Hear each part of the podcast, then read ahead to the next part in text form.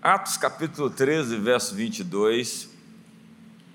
Vamos ler as Escrituras Sagradas. Quando este foi rejeitado, levantou-lhe como rei Davi, do qual deu testemunho, dizendo: Achei Davi, filho de Jessé, homem segundo o meu coração, que fará toda a minha vontade. Davi é um grande rei que viveu há três mil anos. 62 capítulos da Bíblia contam a sua história. Ele é citado 59 vezes no Novo Testamento, mais do que qualquer outro personagem do Antigo Testamento. 900 vezes em toda a Bíblia, ele é o mais citado nas Escrituras, somente perdendo, obviamente, para Cristo. Para você ter ideia, Moisés é citado 822 vezes. E depois disso, nós vamos para a casa dos cento e pouco. Abraão, Moisés, enfim. Apontado duas vezes na Bíblia como um homem segundo o coração de Deus, o único assim mostrado. Ele é um pastor, um poeta, um compositor, autor da maioria dos salmos, músico, guerreiro, general, estadista e rei. Nos seus dias, as fronteiras de Israel se alargaram, inimigos foram vencidos, justiça e prosperidade nacional foram alcançadas. Davi é reconhecido até hoje como o maior estadista que Israel já possuiu. Mas aquele rei um dia foi apenas um menino que foi forjado nas suas batalhas, forjado nas suas lutas. Davi passou por muitos testes. Ele foi testado no propósito e nas suas motivações. E o seu teste servia-lhe para manter o foco na sua identidade, no seu propósito. O destino de cada um de nós começa em nossos corações. Do coração, diz Salomão, procedem as fontes da vida. E como Davi, você será testado em circunstâncias que desafiarão a promessa de Deus na sua vida. Você tem uma promessa, o inimigo vai tentar criar circunstâncias para contradizer diretamente a palavra que Deus tem para a sua vida. Abraão tem como promessa ser pai de muitas nações, mas Abraão já era velho, com o corpo amortecido e sua esposa Sara também estava estéril. José é um escravo, com a promessa de ser um rei, o rei do Egito. Davi, ungido como rei de Israel, vai passar pelo processo para, a fim de adquirir o caráter do homem que Deus quer ter no trono. Deus queria um homem com um perfil, com uma característica. E a glória, a palavra glória é a palavra peso, pesado. E quanto maior é a glória, mais pesado fica. E algumas pessoas não suportam o peso da glória e racham. Corrupção vem de cor, coração, e ruptura é quando o coração rompe e foi o caso do seu antecessor, Saul. Na escola de Deus, ele nos dá as ferramentas que precisamos para as guerras que vamos enfrentar a fim de chegar no destino que precisamos almejar. Então, guarde o seu coração. Diga para o seu irmão: guarde o seu coração. Guarde o seu coração da ofensa. Nessa jornada você vai ter muitos motivos para perdoar as pessoas. Eu começo fazendo um casamento dizendo: vocês vão ter muitos motivos para se perdoar. Então aprenda a falar logo: errei, me perdoe, eu te amo. Três fasezinhas bem básicas que resolvem boa parte dos problemas. Errei, me perdoa, eu te amo. Está do lado dela aí, aproveita e já. Não, mas eu não fiz nada, já pede perdão.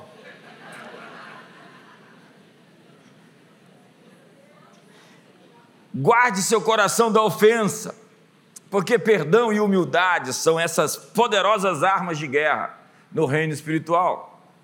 A ofensa pode lhe deixar amargo e sem foco. Nós perdemos pessoas que perderam a ternura, a doçura por conta da ofensa. Elas ficaram sem foco. Deus nos fez assim. Nós precisamos uns dos outros. E tudo que nós temos somos nós mesmos.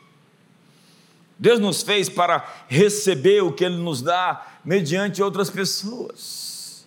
E se você não fizer um entendimento com as pessoas certas, você nunca vai receber o que Deus entregou para essas pessoas para te dar.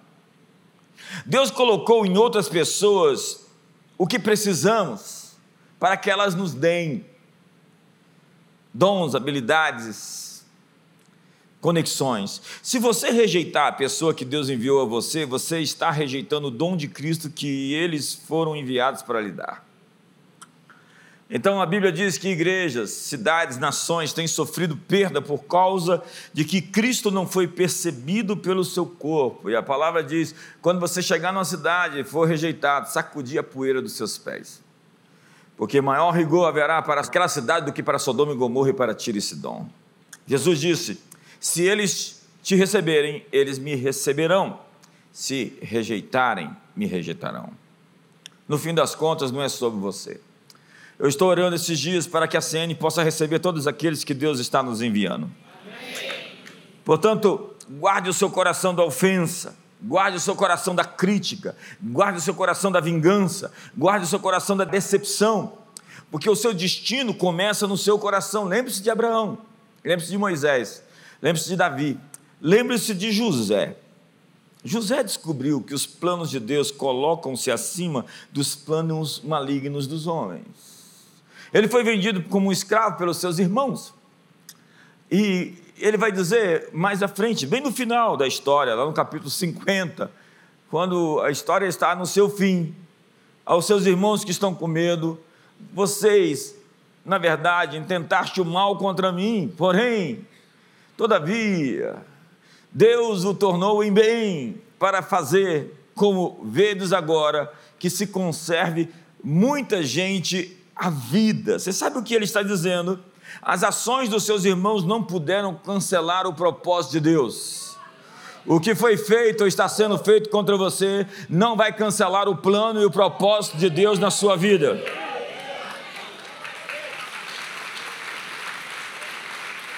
José está nos dizendo que existe um desígnio superior nas suas lutas. Existe um propósito maior. Eu gosto do que diz Salomão. Reconhece-o, reconhece a Deus em todos os teus caminhos e ele endireitará as suas veredas. Reconhecer a Deus é dizer onde Deus está nisso. Quantos estão vivendo uma situação que podem perguntar: onde Deus está nisso? Olhe para o Brasil e pergunte: onde Deus está nisso? Ei, Deus está nisso e vai dar bom, Deus, irmão, vai dar bom. Me ajuda aí, faz alguma coisa, irmão.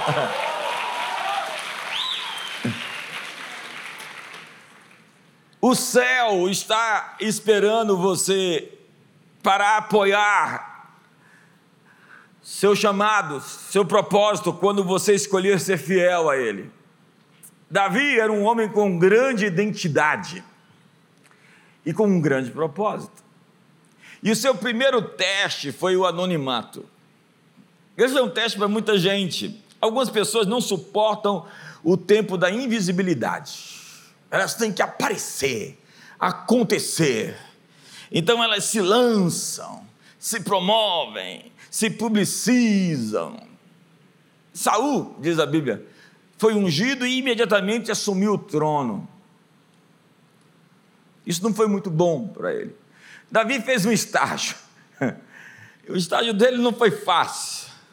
Foram 12 anos sendo perseguido como um cachorro no deserto pelo rei que queria matá-lo. Mas quando ninguém estava olhando, Davi estava derramando seu coração em adoração nos campos onde tomava conta das ovelhas do seu pai. Olha o trabalho que o menino ungido a rei estava fazendo, cuidando de algumas ovelhinhas. Sim, Davi vivia no silêncio da natureza noites e madrugadas sob as estrelas, rajadas fortes dos ventos de outono, chuvas frias do inverno e os raios ardentes do sol do verão. Ali ele compôs, cantou, celebrou, e Deus somente era o seu auditório. Ele estava sozinho. Servos de Deus são primeiros desconhecidos, invisíveis, não notados, não apreciados, não aplaudidos. Eles são gerados no anonimato. Caráter é gerado por tempo e disciplina. Paulo, o Saulo lá da Bíblia, antes de dar o seu testemunho na igreja, levou três anos e meio lá no deserto das Arábias. Hoje qualquer artista que aparece já sai por aí. Não existem atalhos. Os que aceitam o silêncio da obscuridade são melhor qualificados para lidar com os aplausos da popularidade. Davi enfrentou a monotonia. Ele foi fiel nas tarefas servis, insignificantes, rotineiras, regulares, desinteressantes e diárias da vida. O ministério não começa com microfone na mão, começa com toalha na cintura e bacia com água.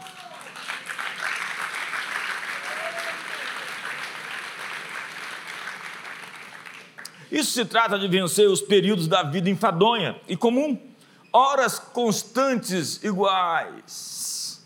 Quando não tem ninguém por perto, quando ninguém está vendo, nem se importa, você não é notado, é invisível.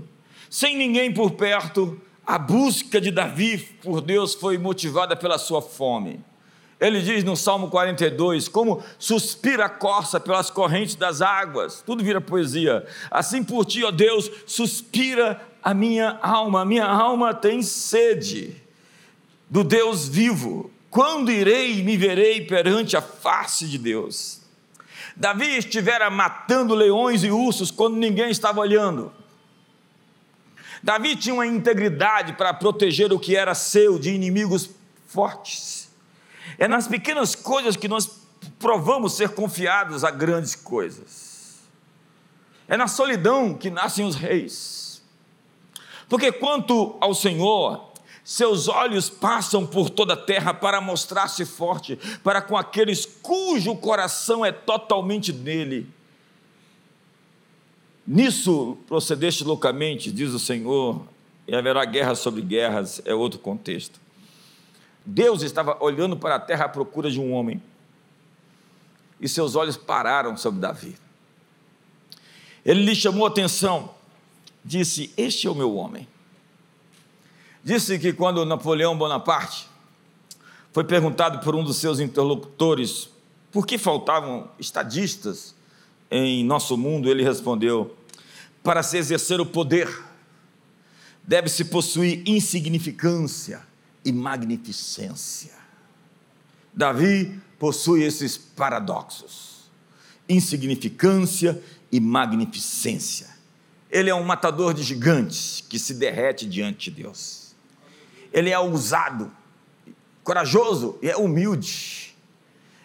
Ele é gentil, mas ele é valente. Ele é corajoso, mas é quebrantado. Davi é um arquétipo servo e rei, réu e juiz, fraco para com Deus, mas forte para com os inimigos, leão e cordeiro.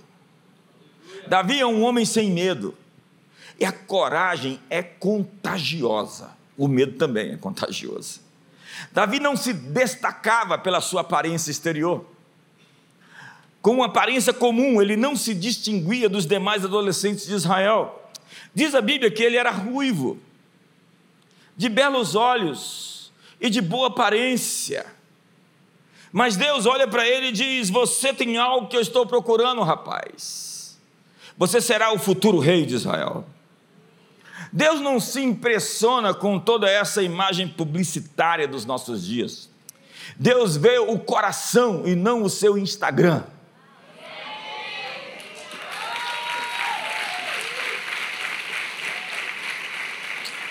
E Davi tem algo, ele sabe ser subestimado. Quem sabe quem é, não tem problema de ficar tentando mostrar sua força. Há pessoas que saem por aí. E Davi está ali escondido. Quando Deus se manifesta no mundo, você sabe o que, é que diz João? Eis o Cordeiro de Deus que tira o pecado do mundo. Davi é um homem afrontado confrontado, desacreditado. No Salmo 3 ele diz: Como cresceram os meus inimigos? E eles andam dizendo por aí que não tem salvação para mim. Mas tudo bem. Davi leva o assunto até o céu. Ouve o que eles estão falando, Senhor? E como um homem com discernimento, ele sabe que quando encontrar a frequência que o inimigo está falando, é hora de apertar o mute. Eu vou repetir isso. Discernimento é encontrar o canal onde o diabo está falando e apertar o.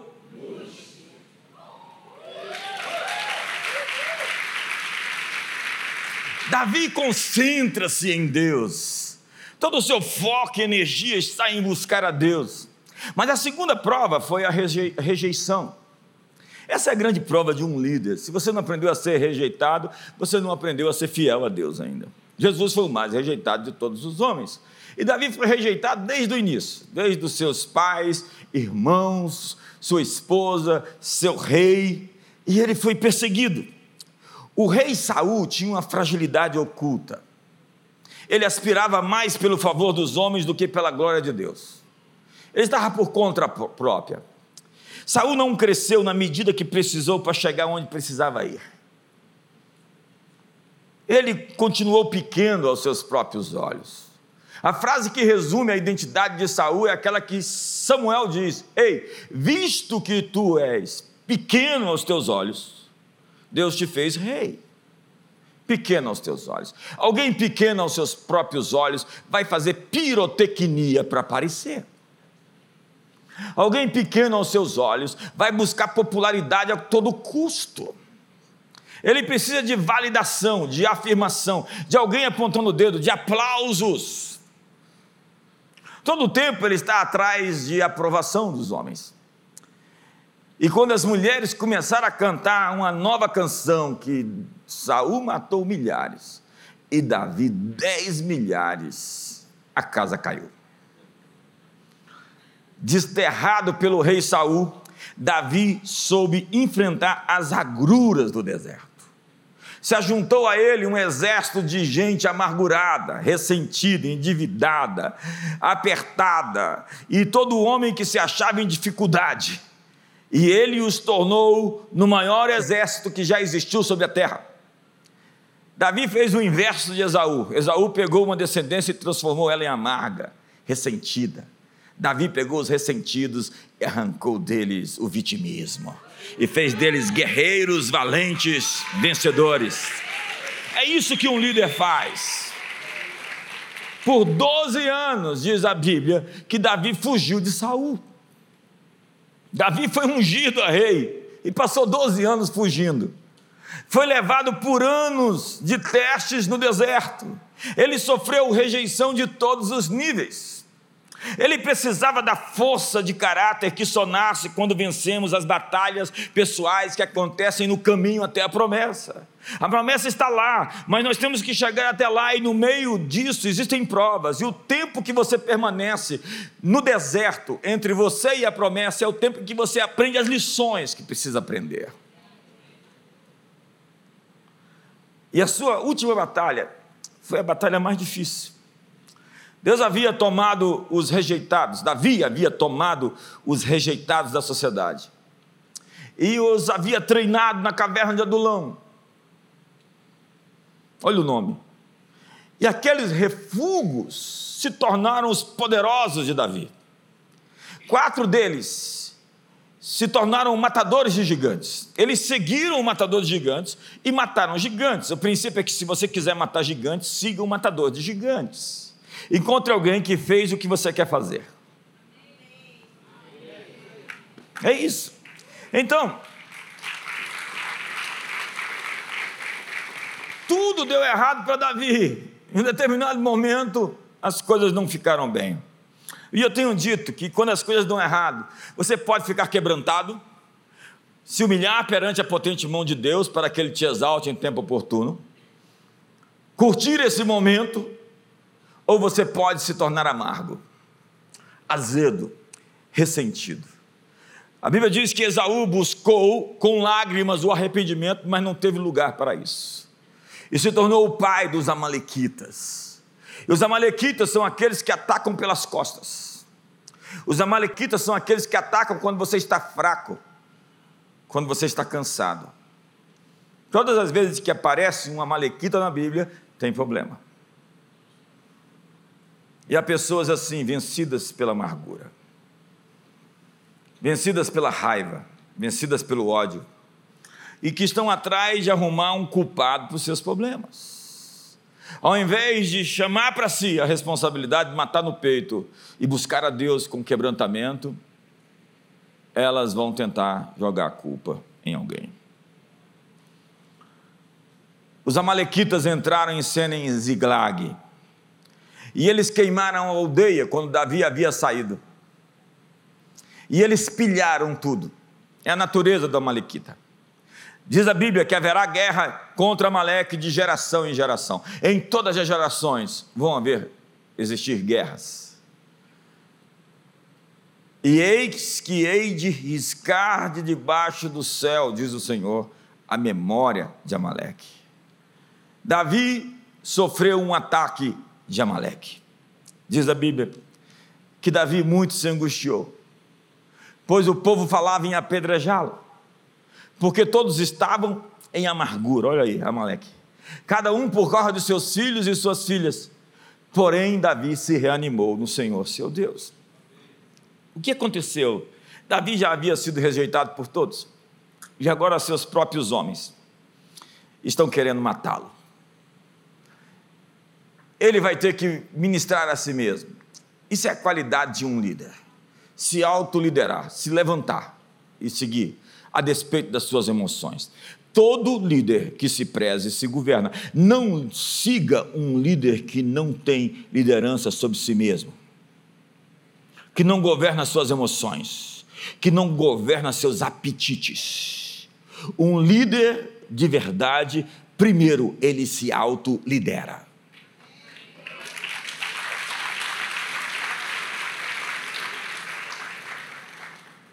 Mas como Davi responde àquela situação? Ele podia sair correndo para salvar a sua vida, querem matá-lo.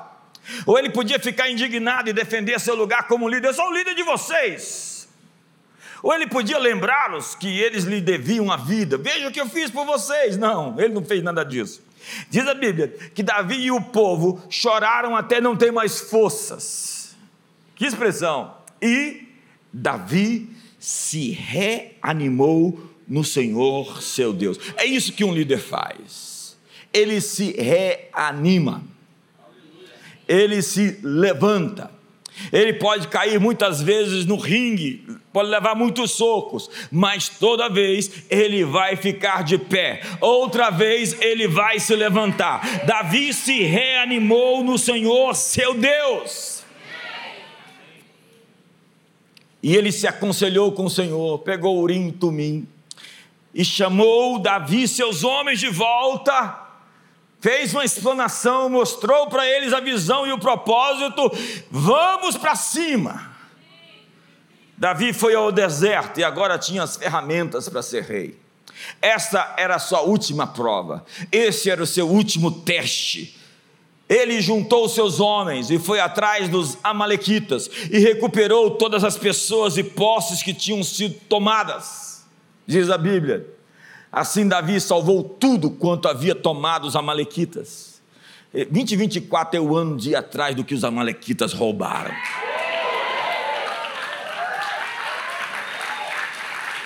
Quantos estão prontos para se erguer? Quantos estão se reanimando aí? Quantos, quantos estão ficando com coragem? Quantos são guerreiros?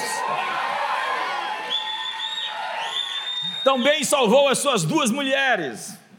Não lhe faltou coisa alguma, nem pequena nem grande, nem os filhos, nem as filhas, nem o despojo, nada do que lhes havia tomado, tudo Davi tornou a trazer. Veja o verso 20: também tomou Davi todas as ovelhas e o gado, e o levaram diante de Davi, e diziam: Este é o despojo de Davi. 20 e 24, nós vamos dizer: Este ano é o ano do despojo da comunidade das nações. Me ajuda aí.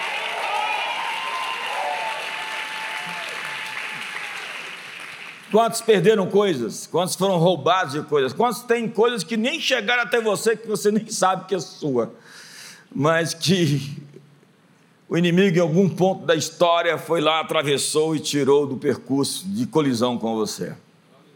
Você vai encontrar as coisas que você perderam. Vocês vão encontrar as coisas que vocês perderam. Você vai encontrar as coisas que você perdeu. Naquela mesma hora, Saul estava em batalha, diz a Bíblia. Ele lutava contra os filisteus no Monte Gilboa. E você vai lá em Israel, até hoje o Monte Gilboa é seco em todo o seu topo. Saul e três de seus filhos, diz a Bíblia, caíram na batalha. E a providência havia tirado Davi daquela batalha. Davi se dispôs a lutar, mas ele não podia ir para aquela guerra. E ele foi rejeitado pelos filisteus. Você sabe que está tendo um dia ruim quando o diabo rejeita você. Mas a próxima vez que você ouvir um não, lembre-se disso. Davi não podia ir para aquela guerra. O que ia acontecer com Davi numa luta daquela? Cada batalha que você terá já foi devidamente calculada por aquele que tem o algoritmo da vida e controla todas as variáveis. Tudo é matemática, acredite. E quando você toma uma decisão, o algoritmo da sua vida já, já calcula tudo. É ali que você vai chegar. As suas escolhas vão definir o seu destino. E você está sempre escolhendo, e o seu destino está sempre se redefinindo. Evan McManus, uma vez, num evento nosso aqui, perguntaram para ele: como será o futuro? Ele disse: quais futuros? Qual é o futuro que você escolheu para você? Eu te proponho a vida e a morte, o bem e o mal, a bênção e a maldição. Faça a sua escolha. Se você sair daqui e buscar Deus, você vai ter um destino. Se você buscar as paixões da carne, se você não sair dessa encrenca, se você viver no erro, não espere uma boa colheita. De Deus não se zomba. O que o homem plantar, ele vai colher.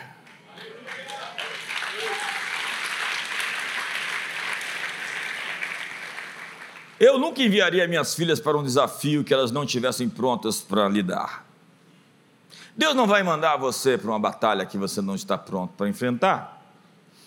Deus manteve Israel longe de, de, um desafio que eles não estavam preparados. Veja o texto, veja a base bíblica. Tendo Faraó deixado o povo ir, Deus não os levou pelo caminho da terra dos filisteus, posto que mais perto, pois disse: para que porventura o povo não se arrependa, vendo a guerra e torne ao Egito. Deus disse: Olha, eu não vou levá-los pelo caminho mais rápido, eu preciso treiná-los, e eu preciso de um Davi para lidar com esses filisteus.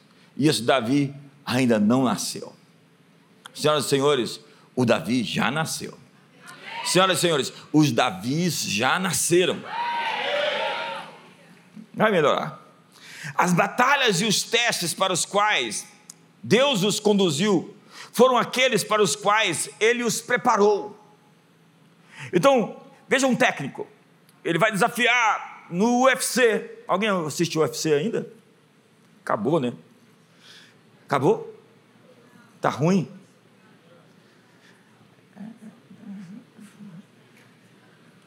E você é o técnico. Então você vai colocar o seu soldado, o seu guerreiro, o seu atleta para lutar contra alguém e você sabe que ele não pode vencê-lo. Você é um irresponsável. Mas você estuda o jogo do inimigo e você capacita o seu atleta a vencê-lo. Você é um pai. Deus está capacitando você a vida inteira para vencer todos os desafios que você vai encontrar no caminho.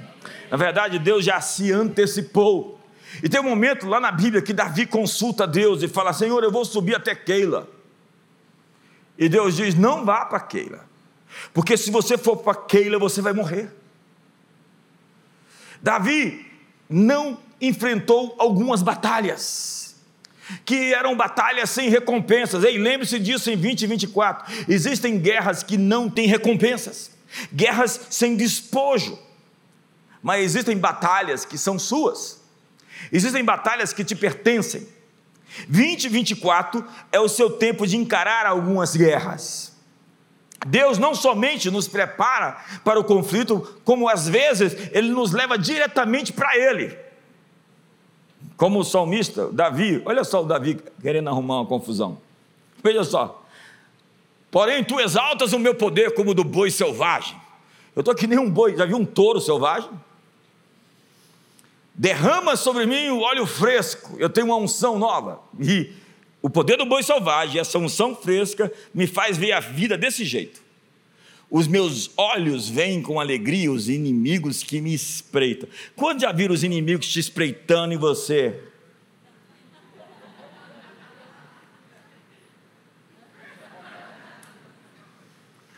E os meus ouvidos se satisfazem em ouvidos malfeitores que contra mim se levantam. Quando ouviram falar que tem gente falando mal de você e se levantando contra você e você fica assim? Davi quer uma briga. Eu quero dizer que para você vencer o troféu, você vai precisar lutar. Prepare-se, porque tem guerras legítimas que Deus vai te levar para recolher o despojo que é seu, a restituição que é sua, para resgatar as coisas que os Amalequitas roubaram de você. Então Deus enviou Israel para o Egito, diz a Bíblia, para que ele pudesse arrumar uma briga. Veja o texto. Deus fez sobremodo fecundo o seu povo e o tornou mais forte do que os seus opressores. Veja que ofensa Deus os fez mais fortes do que os seus opressores. Olha para o seu irmão assim, com um tom profético. Eu não sei o que é tom profético. Olha com um olhar profético. Eu não sei o que é olhar profético. Alguns fazem assim, né? Cuidado com esse olhar. Esse olhar aí de mortal, não, não tem nada a ver com. Tem gente que tenta parecer espiritual, né? Cuidado com essa gente tentando parecer espiritual. Seja naturalmente espiritual.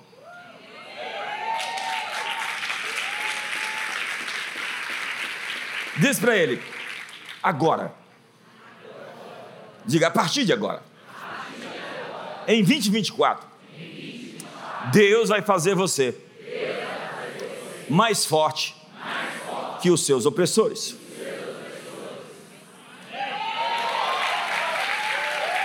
Quantos quem quer essa promessa para você? Me ajuda aí. Onde está o povo que conhece os vivos de júbilo? É o Salmo 110. O Senhor enviou o seu cetro de Sião, dizendo: governa no meio dos teus inimigos. Empurra seu irmão do lado e fala: governa no meio dos teus inimigos. Então, olha o que a Bíblia diz. A Bíblia não diz que eles mudaram o coração, a Bíblia diz que Deus mudou o coração para que eles odiassem seu povo. Foi Deus quem fez isso. E usassem de astúcia para com seus servos. Então ele lhes enviou Moisés, seu servo e Arão, a quem escolhera, por meio dos quais fez. Ele já estava com o algoritmo prontinho, irmão. Tudo alinhado. Porque quando a gente fala de pessoas, as pessoas podem falhar no algoritmo, mas nas nações, no geral, ele conduz a história para onde ele quer.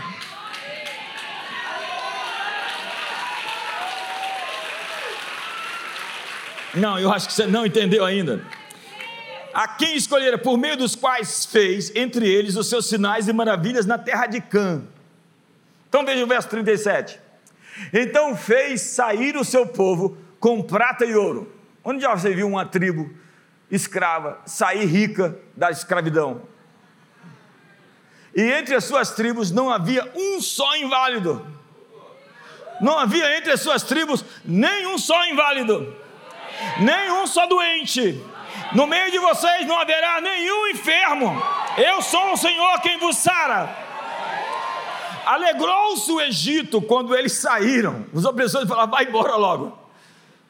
É o inimigo que vai acordar. O inimigo não, é o fulano que te deve, que vai acordar e vai dizer: Eu tenho que te pagar, porque eu tenho tendo pesadelo com você a noite toda. Essa noite eu tive um sonho. Falei para Disse hoje cedo, não é possível. No telefone. Ela estava em São Paulo pregando, já voltou. Foi hoje de manhã, já voltou, já está aqui. Eu sonhei com uma pessoa muito famosa, eu estava evangelizando ela, daqui a pouco eu estava discipulando ela. Eu não posso falar quem é essa pessoa, você não vai acreditar. Quando ela vier aqui na igreja, eu vou te falar. 2024 vem aí. E nós vamos apostolicamente dobrar a aposta. Deus disse: Eu vou vos restituir tudo o que foi roubado em dobro, ó prisioneiros da esperança. Deus está falando de novo sobre restituição e sobre uma bênção dobrada e uma unção apostólica, já que 12 é o número apostólico e 24 é apostólico duas vezes. Porquanto lhes tinham infundido terror. Todo o problema de Golias, diz a Bíblia, começou quando Davi ouviu suas ofensas. O problema está logo no final desse verso aí. Vamos lá? Estando Davi ainda a falar com eles, esse é o texto de Golias afrontando os exércitos de Deus. Eis que vinha subindo do exército dos filisteus o duelista, cujo nome era Golias, o filisteu de Gate, e falou as mesmas coisas que antes falara, mas agora dessa vez Davi o ouviu. Vamos dizer isso todo mundo junto? Davi o ouviu. Por que era o duelista? O duelista era, o sistema era o seguinte: escolha um homem para lutar comigo. Vocês não precisam lutar contra os exércitos, vai morrer muita gente. Vocês escolhem um, eu escolho o nosso e vocês escolhem os seus, e nós vamos colocar entre eles para lutar, e quem perder vai servir, vai ser escravo dos que venceram, daquele que venceu. Deus mandou o seu campeão ao mundo, e o nome dele é Jesus, e ele venceu o inferno inteiro, para dizer que nós estamos do lado daqueles que governam do lado daqueles que vencem. Nós somos aqueles que estão do lado certo, ainda que pareça que por algum tempo você está perdendo. Ande mais um pouco, porque 2024, gigantes vão cair na sua vida. Agora estamos em 2 Samuel capítulo 1. Mudamos de 1 Samuel 31, que foi a batalha do Monte Joboa, e Davi agora sabe, por uma malequita, ou uma malequita de volta, que Saul e os seus filhos morreram na guerra. O Amalequita traz a notícia e diz: Foi eu quem matei Saul. E trouxe aqui o seu bracelete e a sua coroa. E Davi sabe como lidar com os Amalequitas. Chama um dos seus capitães e encerra o assunto. Davi chora pelo rei, chora pelo seu amigo Jonathan, chora pelos filhos de Saul e faz um, uma das composições, um dos poemas mais lindos que já foi feito na história. Ó monte Juboa, em ti jamais desça orvalho, porque caíram os valentes no monte Juboa. Em outubro do ano que vem eu vou para Israel, espero que você vá lá conhecer os montes Juboa. Então Davi começa uma guerra civil contra um dos filhos de Saul chamado Isbosete. Eu não sei por que esse Isbosete não estava na luta ou como fugiu da batalha contra os filisteus. Mas eu sei que Davi agora sabia que aquela guerra era dele. Ele hesitou de lutar contra Saul. Duas vezes ele tinha seu inimigo na mão. E ele não adiantou, não buscou um atalho, não matou o ungido. Davi sabia esperar o seu tempo. Mas agora o filho de Saul não tem a legitimidade. Davi ficou 12 anos ungido, fazendo nada, só correndo. Ele era rei só de uma reunião secreta com Samuel e seus irmãos. Ele guardava a promessa de que um dia ele ia governar. E ele estava ali fugindo, e agora Esbozete se levanta. Davi sabe que essa é a guerra que ele tem que lutar. Essa guerra tem a recompensa: é o trono de Israel. E ele estava posicionado para o seu cumprimento. Quantos estão posicionados para o cumprimento das promessas? Ei, mostra uma cara aí de leão, de, de guerreiro, de, de matador de gigantes. Essa aí dá para você fazer. De legendário, que vai subir a montanha. Oh, o Marinho tem 70 anos, né, Marinho? Vai subir a montanha.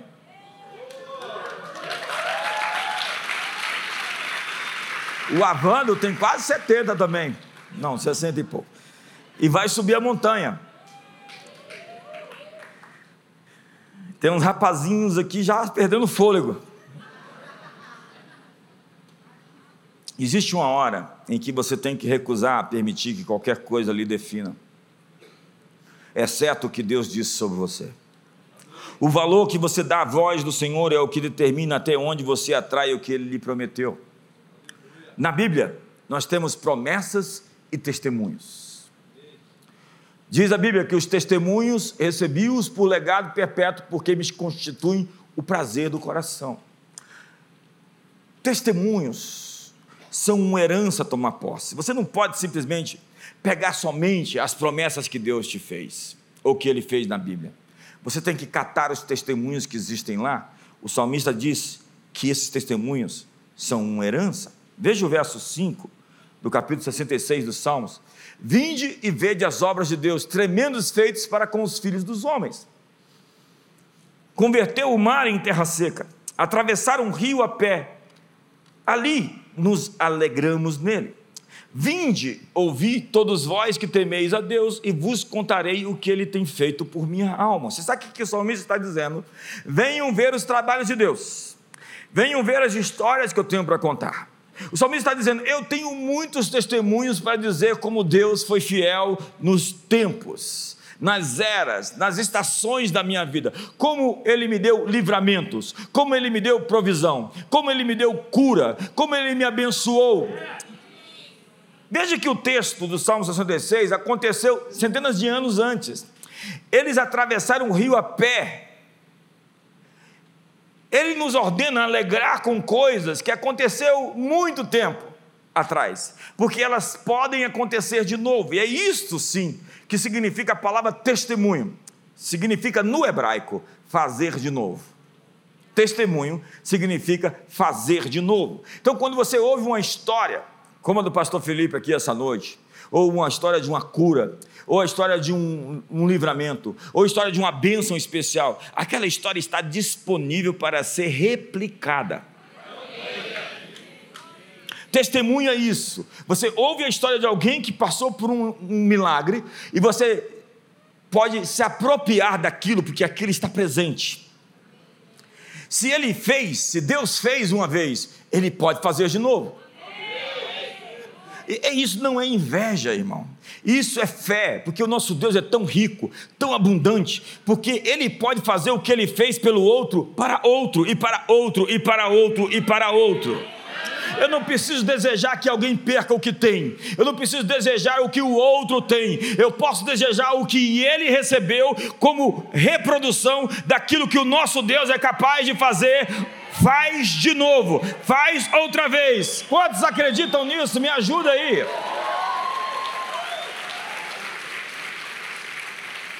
Então, quando você vê uma coisa muito legal acontecer, você faz assim: faz de novo, Jesus.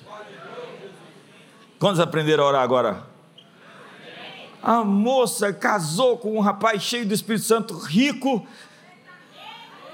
e bonito. Tem isso ainda? Acho que não. Ou é rico, ou é bonito, ou é cheio do Espírito Santo.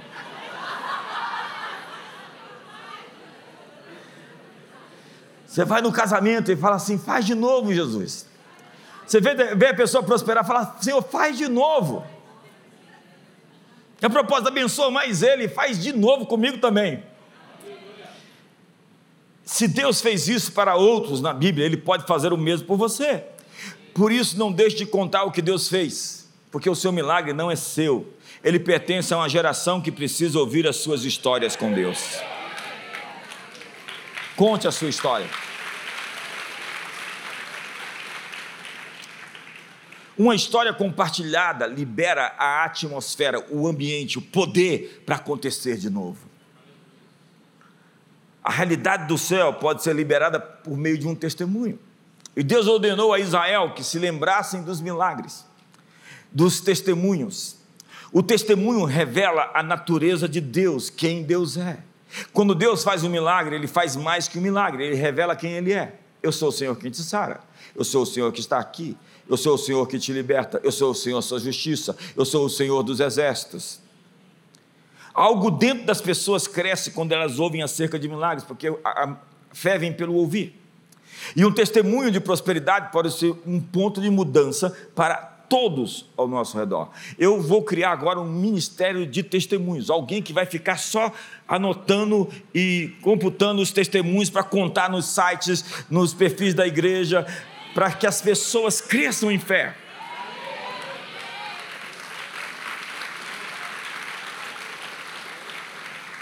Eu lembro de um filme, acabei de lembrar de um filme que tem dois cozinheiros e eles competem muito um com o outro. Aí um vai desistir e o outro, quando ele está prestes a desistir, fala: Você não pode, porque você eleva o padrão.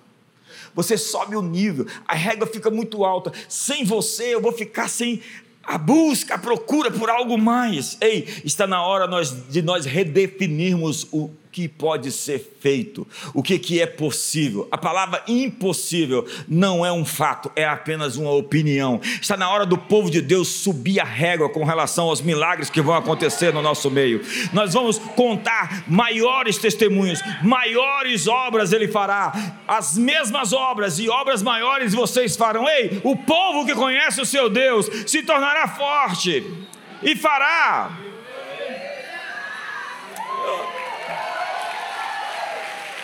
A sua linguagem corporal não está me inspirando, não, irmão. Quantos vão contar histórias incríveis em 2024?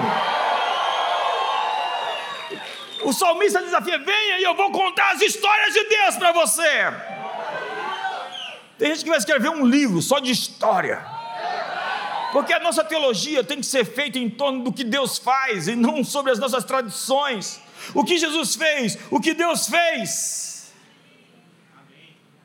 Na verdade, o mandamento que Deus fez dos pais era contar para os filhos o que Deus havia feito na vida deles. Meu filho, Deus fez isso por mim. Os feitos de Deus devem ser contados porque geram louvores para Deus. Louvor é a nossa resposta aos feitos dele. Adoração é a nossa resposta à sua presença, à sua natureza.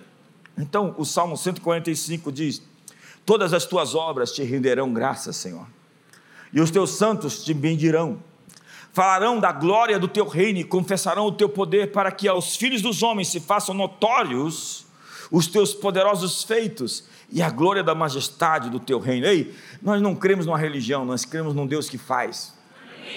Nós não cremos numa religião, nós cremos num Jesus que está vivo. Jesus Cristo é o mesmo hoje, ontem e para sempre será quem sempre foi. O mesmo que esteve na Judéia e em Samaria, ele está aqui em Brasília hoje. E se dois ou três de vocês estiverem em concordância a respeito de algo e ligarem na terra, será ligado nos céus. Então eu vou terminar. A gente não combinou direito, vamos lá. Eu vou terminar. Cadê o tecladista? Você vai subir a montanha? Vai mesmo? Ele falou para mim ali que vai. Se você está noiva e o rapaz não vai subir a montanha,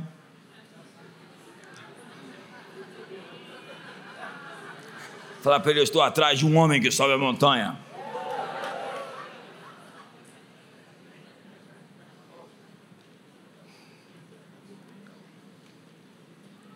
Diga para o seu irmão, conte a sua história. Davi está agora vencendo a guerra, diz a Bíblia. O filho de Saul, Esbozete, já sabe que vai perder. Davi encontrou favor. Não é incrível porque o favor saiu de Saul e foi para Davi. E mesmo nesse momento, você não pode tolerar deslealdade. Deslealdade é deslealdade em qualquer lugar. Dois capitães de Esbozete abandonam o barco. Vamos para o lado de Davi. Se eles tivessem desertado e procurado Davi, teria um certo peso. Mas dessa vez eles fazem o seguinte: eles sabem que vão perder a guerra, vão até a, a barraca do rei, diz Bozete, corta a cabeça dele, põe dentro de um cesto, montam uma comitiva e vão até Davi. E Davi chega, os recebe e diz: Pois bem, o que vocês querem? Nós somos capitães do exército opositor.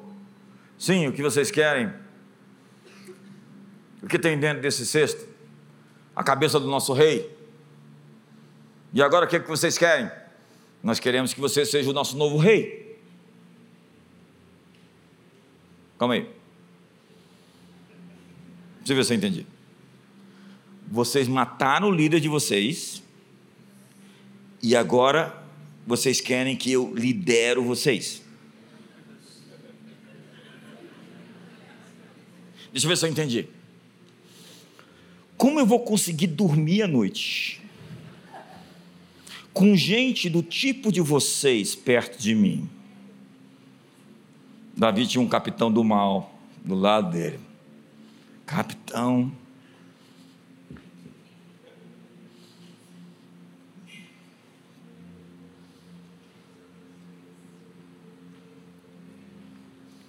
Não traga a cabeça do seu líder e me chame para ser seu líder.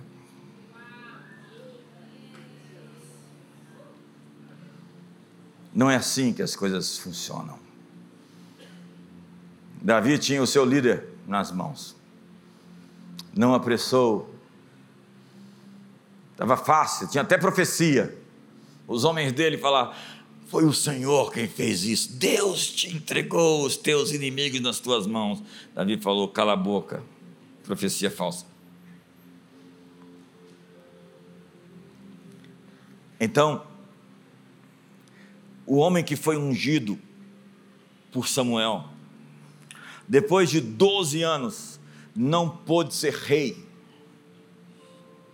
O homem que foi ungido por Deus não pôde governar até que encontrou o favor dos homens.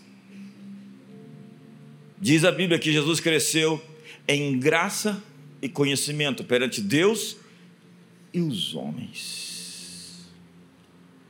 Se você acha que não tem que ter favor dos homens, vai para o céu logo e para de perturbar a gente.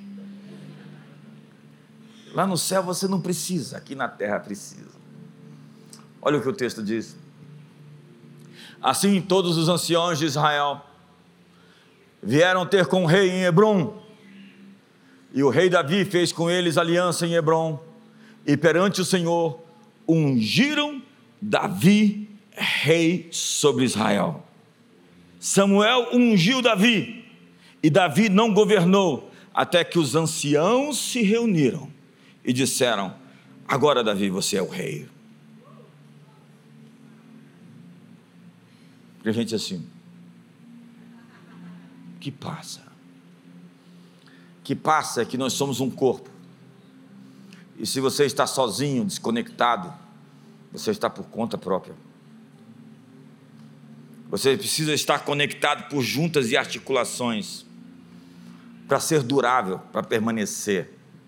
Você tem que lidar com o processo do corpo, do uns aos outros, a jornada no deserto, do rei Saul te perseguindo, de Mical te criticando porque você adora explícito, emocional, radical, você grita. Você vai ter que lidar com a rejeição. Você vai ter que lidar com a vida comum. As pessoas casam e elas têm aquele happy end hollywoodiano. Não tem nada assim estranho. Tudo é um mar de rosas. Elas chegam lá e já estranham. Eu pensei que era tudo perfeito. Que nem as princesas da Disney. Mas as princesas agora não tem mais príncipe, né? A coisa está pior. Não sei nem o que eu faço agora. Fico de pé. Eu vou terminar. Davi saiu do campo para o trono. Ele escreveu uma grande parte dos salmos. Ele estabeleceu seu tabernáculo de adoração em Jerusalém. Ele levou Israel a uma era de esplendor e foi nomeado o precursor do Messias. Imagina, Jesus foi chamado de o filho de Davi. Lembra do Bartimeu? Filho de Davi, tem misericórdia de mim. O Messias irá se sentar no trono de Davi. Nós precisamos aprender mais sobre Davi. Entender quem foi esse cara. E a Bíblia diz que haverá um tempo em que cada um de nós será um Davi. Naquele dia, o Senhor protegerá os habitantes de Jerusalém, e o mais fraco, o mais fraco dentre eles, naquele dia, será como Davi. E a casa de Davi será como Deus, como o anjo do Senhor diante deles. Eu estou sonhando com uma geração de Davis, de matadores de gigantes, de gente que não negocia princípios. Não é que Davi foi perfeito, você sabe as histórias dele. A Bíblia é tão verdadeira que a Bíblia não esconde o pecado do rei. Uma das razões porque a Bíblia é tão fideldigna é que ela não esconde os erros dos homens que estão ali na Bíblia. Mas você sabe que Davi se destacou porque ele tinha um coração, até no erro dele ele mostrou como se arrepender ele não tentou se justificar, ele não tentou poupar-se, ele só acreditou na misericórdia de Deus. E Deus preservou a vida, ele deu um legado. E Deus disse: Olha, eu vou honrar a sua descendência. 400 anos depois, Deus estava honrando um homem porque era descendente de Davi. Imagine você vive uma vida tão poderosa que em 100 anos, em 200 anos, em 500 anos, a pessoa da sua descendência vai ser abençoada porque você está na sua linhagem. Este é Davi. Agora, Davi sabia sacrificar. Davi sabia o significado quando ele estava com sede e ele tinha soldados muito, muito leais a ele. E ele suspirou: Quem me dera beber da fonte de Belém, do poço de Belém. Ele só suspirou. Então os homens dele se reuniram e falaram: vamos buscar água para o chefe. Foram lá, invadiram a região cheia de filisteu, pegaram água com risco de morrer, levaram para Davi. Davi recebeu a água e falou: O que é que vocês fizeram? Davi pegou a água e disse: Essa água será como libação. Eu estou morrendo de sede mas essa água é um sacrifício para Deus. Derramou a água e não bebeu. Imagine esses homens contando essas histórias nas rodas de fogueira, sobre um líder que sabe sacrificar, que manda os outros jejuar e jejua, que manda os outros ofertar e oferta, que tem adoração na alma, que ama Deus de todo o coração. Nós estamos atrás desse líder esse homem com coração segundo o coração de Deus. Feche seus olhos hoje. Seu nome é Davi? Pode ser que sim. Pai, estamos aqui hoje para entrar o ano novo com a atitude de matadores de gigantes, que sabem suportar rotinas, que sabem viver o processo, que não se antecipam, não se vitimizam. Gente que sabe recorrer ao Senhor e buscar ao Senhor de toda a sua alma, de todo o seu coração. E quando as coisas apertam, é gente que não se amargura, não se ressente, não vira malequita, não arruma culpado os seus erros não mata os ungidos, não fere, não pilha, não sequestra, não rouba, não critica, não mente. Davi se fingiu de louco para salvar sua vida. E por vezes diminuiu a sua força, porque não precisava mostrar as, apenas no momento certo as habilidades que tinha. Hoje, Senhor, nos dá o coração daquele menino de Belém. Nós te pedimos uma coisa, nos dá a coragem daquele rapaz. nos dá a coragem desse moço que soube superar obstáculos gigantes, que soube vencer dificuldades, que atropelou seus inimigos, que matou milhares de filisteus, mas que soube preservar o seu povo e que soube formar líderes. Líderes que tinham um rosto como de leões, e diante deles a terra tremia. Homens poderosos, guerreiros, valentes,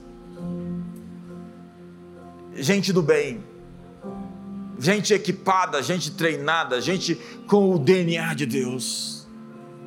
Nos dá, Senhor, como um presente, uma dádiva, na comunidade das nações, essa estirpe, essa realeza, esses legendários, esses guerreiros, esses valentes, essas mulheres de fibra, essa gente ousada que sabe sacrificar, que não põe o seu estômago, o seu apetite sexual na frente, que não põe o seu eu, o seu prazer, a sua alegria em primeiro lugar, mas que sabe oferecer a Deus aquilo que lhe custe.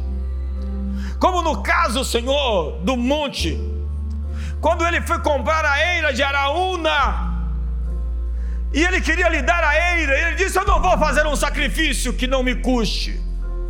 Davi é um adorador, e um adorador é um sacrificador. Nós queremos subir o monte, Senhor, levar a madeira, por fogo e acender o sacrifício, e nós somos o sacrifício. Nós somos as pessoas que querem viver milagres tão poderosos que geração nenhuma foi capaz de ver. Queremos fazer coisas tão extraordinárias, Senhor. Dá-nos o coração de Davi, o coração de um adorador, o coração de quem sacrifica, o coração de quem te ama, te ama acima de tudo, acima de todos.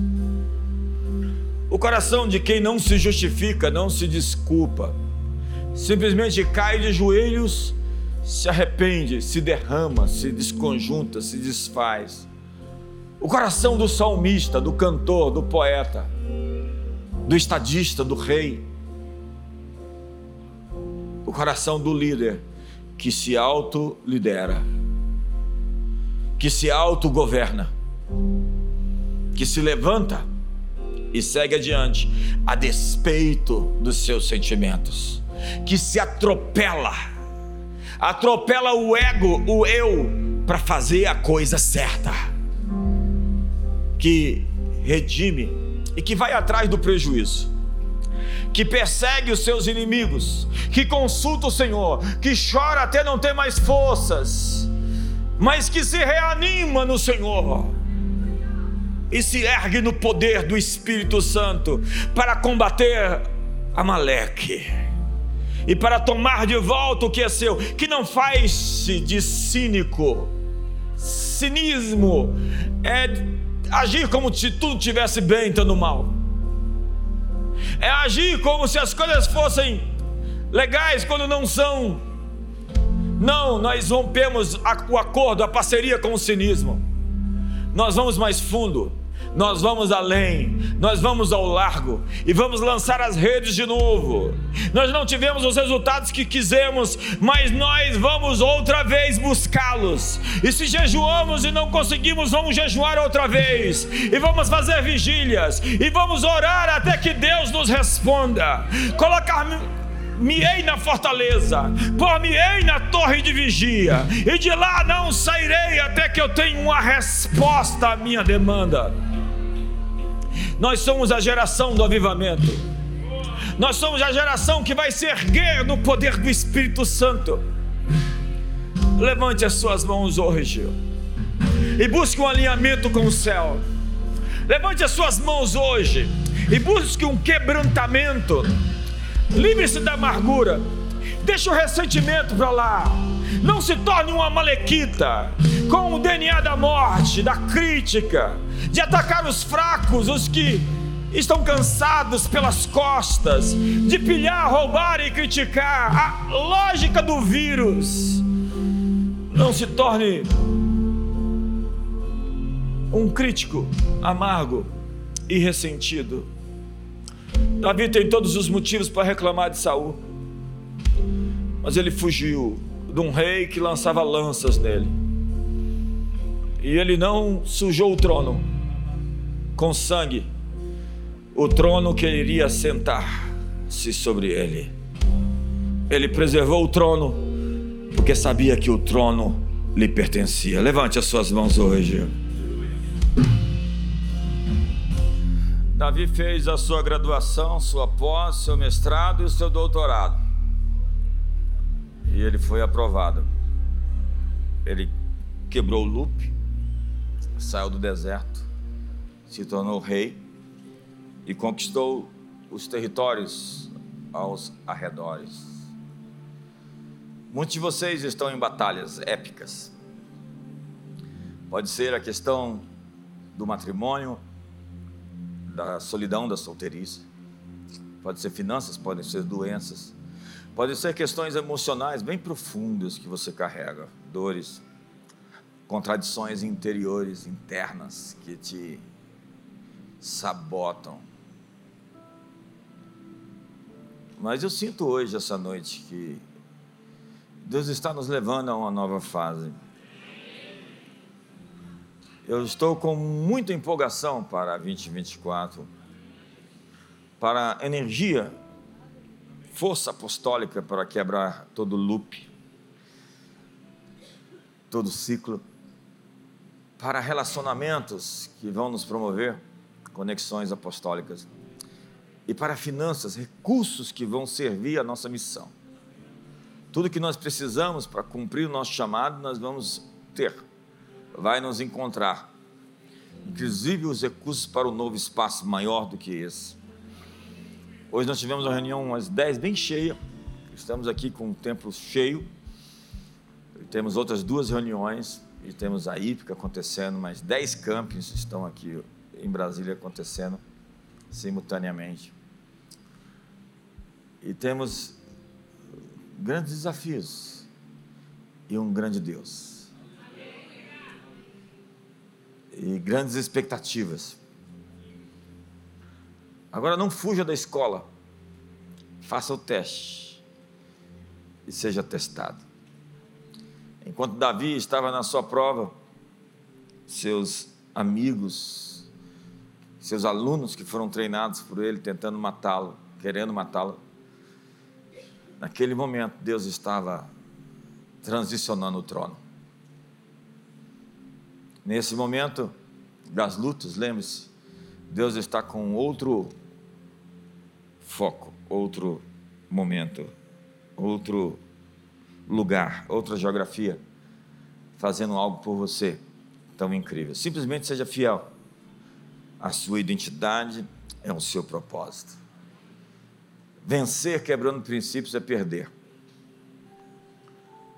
Ao aparentemente perder, como Davi perdeu a oportunidade que lhe apareceu de vencer, ele perdeu e manteve a sua integridade. E o mais importante foi mantido a sua interesse interior. Mantenha-se na sua identidade, no seu propósito. Foque o seu sonho e lide com as distrações. Você, como filho dessa casa, vai longe Filhos são flechas na mão do guerreiro. E você vai longe e vai acertar o alvo. Nós estamos lançando uma geração apostólica para o seu destino, como Davis, que vão reinar, influenciar esferas, algumas esferas maiores, outras esferas menores. E o que Deus diz é que Ele está nos habilitando para sermos reis de nações, governantes de cidades. Está lá na Bíblia. Pede-me e te darei as nações por herança. E tudo que você está sendo é treinado para governar. Lembre-se disso. E as aparentes lutas difíceis são parte do treinamento que Deus está equipando você para chegar ao seu destino. Então, abraça a pessoa do seu lado. Eu estou encerrando hoje. Pai, eu abençoo mais uma vez o teu povo. Eu estou liberando eles para o seu destino.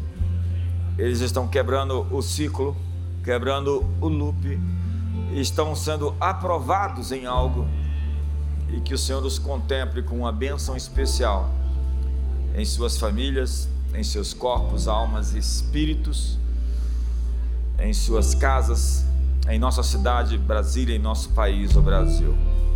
E que o amor de Deus, a graça de Jesus e a comunhão do Espírito Santo seja sobre todos. Uma ótima noite.